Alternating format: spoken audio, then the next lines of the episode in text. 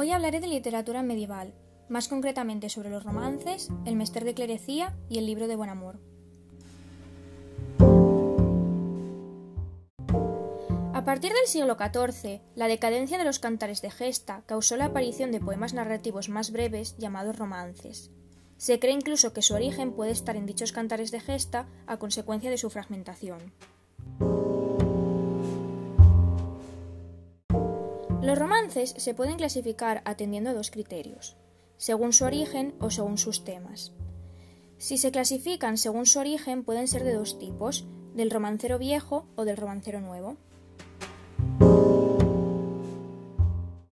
El romancero viejo se caracteriza por ser popular y anónimo, ser compuesto entre los siglos XIV y XV y además son transmitidos oralmente y con variantes textuales mientras que el romancero nuevo es compuesto por autores cultos, a partir del siglo XVI y sin variantes.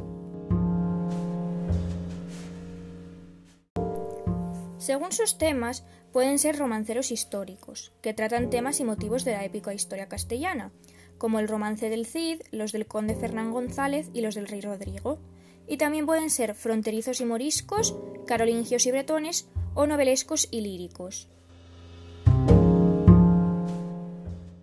Además, los romances se caracterizan por su expresividad e intensidad verbal casi lírica, conseguida con recursos como la omisión de antecedentes, consecuencias y desenlaces, la mezcla de pasajes narrativos, descriptivos y dialogados con gran dramatización, tener una sintaxis sencilla y la aparición de exclamaciones e interrogantes. El siguiente es un fragmento del romance del rey Rodrigo.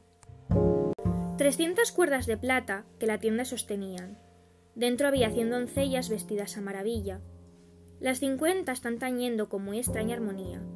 Las cincuenta están cantando con muy dulce melodía. Allí habló una doncella que Fortuna se decía. Si duermes, rey don Rodrigo, despierta por cortesía, y verás tus malos hados, tu peor postrimería, y verás tus gentes muertas, y tu batalla rompida, y tus villas y ciudades destruidas en un día tus castillos fortalezas otro señor los regía. Si me pides quién lo ha hecho, yo muy bien te lo diría, ese conde don Julián, por amores de su hija, porque se la deshonraste y más de ella no tenía. Juramento viene echando que te ha de costar la vida.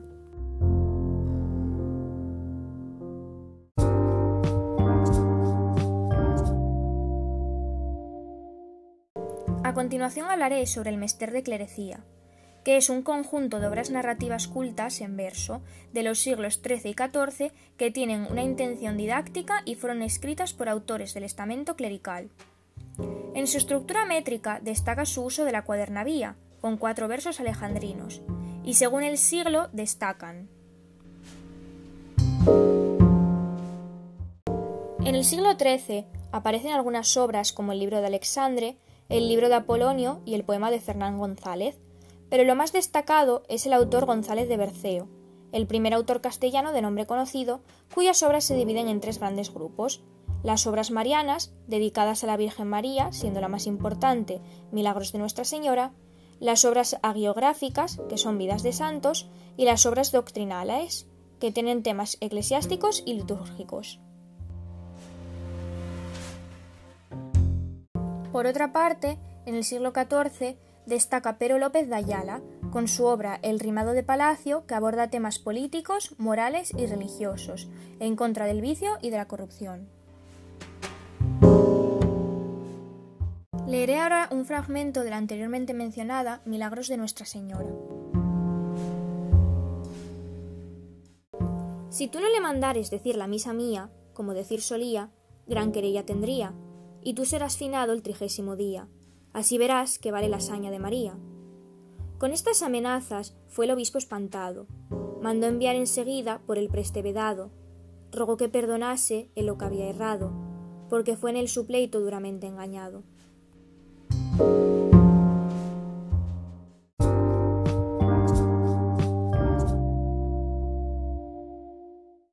Quizá el mester de clerecía más relevante sea el libro del buen amor, un falso relato autobiográfico en el cual el narrador nos cuenta sus aventuras amorosas. El autor es Juan Ruiz, arcipreste de Ita. En su estructura podemos encontrar materiales muy diversos, relatos didácticos y alegóricos, poemas satíricos, poemas a la Virgen y digresiones morales y didácticas.